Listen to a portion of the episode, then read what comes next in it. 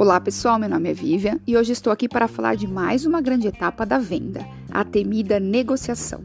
E por que temida? Porque é nessa fase que os vendedores sentem muita dificuldade, pois é onde aparecem as objeções dos clientes. Todos os estudiosos especialistas em treinamentos de vendas destacam a importância de conduzir adequadamente todas as etapas da venda. Depois da abordagem inicial, uma sondagem bem feita vai permitir ao vendedor entender bem seu cliente suas necessidades expectativas, e isso irá reduzir as objeções, já que os vendedores serão mais assertivos e terão mais chances de oferecer ao cliente uma boa experiência de compra atendendo suas expectativas. Porém, muitas vezes, apesar de bem conduzidas as etapas anteriores das vendas, as objeções aparecem na etapa de negociação. Vocês sabem por quê? Nós brasileiros temos uma tendência natural, cultural, em negociar, em, re em reagir à compra com um: Ah, tá caro. Não tem desconto? Ah, não, vou pesquisar mais um pouquinho.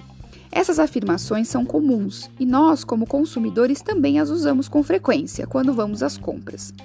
Pois bem, é importante vocês perceberem que as objeções acontecem na maioria das vendas em todos os setores. Portanto, não é um desafio só seu, e sim de todos aqueles que trabalham com vendas. E as mais comuns são as objeções relacionadas a preço e ao adiamento da compra. E como podemos lidar com as objeções? Primeiramente, não caia logo de início na objeção do cliente oferecendo descontos e condições especiais, a não ser que seja a sua estratégia e da sua empresa se posicionar no mercado com preços baixos. Se não for este o caso, o ideal é trabalhar com diferenciais competitivos, como qualidade, atendimento, estrutura e etc. Lembre-se, cliente não compra produtos, ele compra benefícios, aquilo que irá atender plenamente a sua necessidade ou resolver definitivamente seu problema. Para vencer a objeção, o primeiro passo é acolher o cliente, o que significa que você não deve, em hipótese alguma, confrontar o cliente e colocar à prova sua objeção.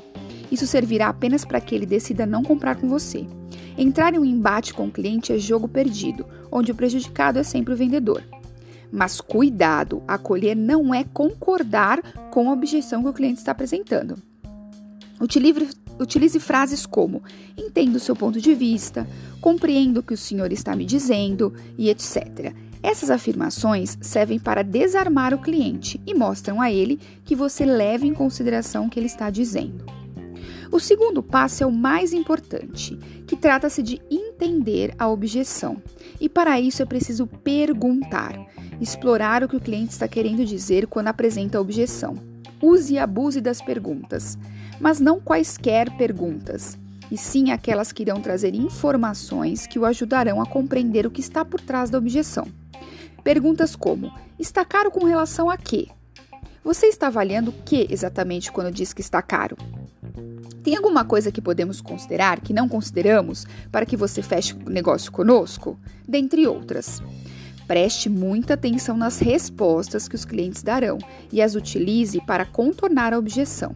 É só perguntando que você irá entender precisamente se a objeção relacionada a preço tem a ver com dúvidas em relação à compra, necessidades não atendidas, comparações com a concorrência ou falta de orçamento mesmo para fechar o negócio.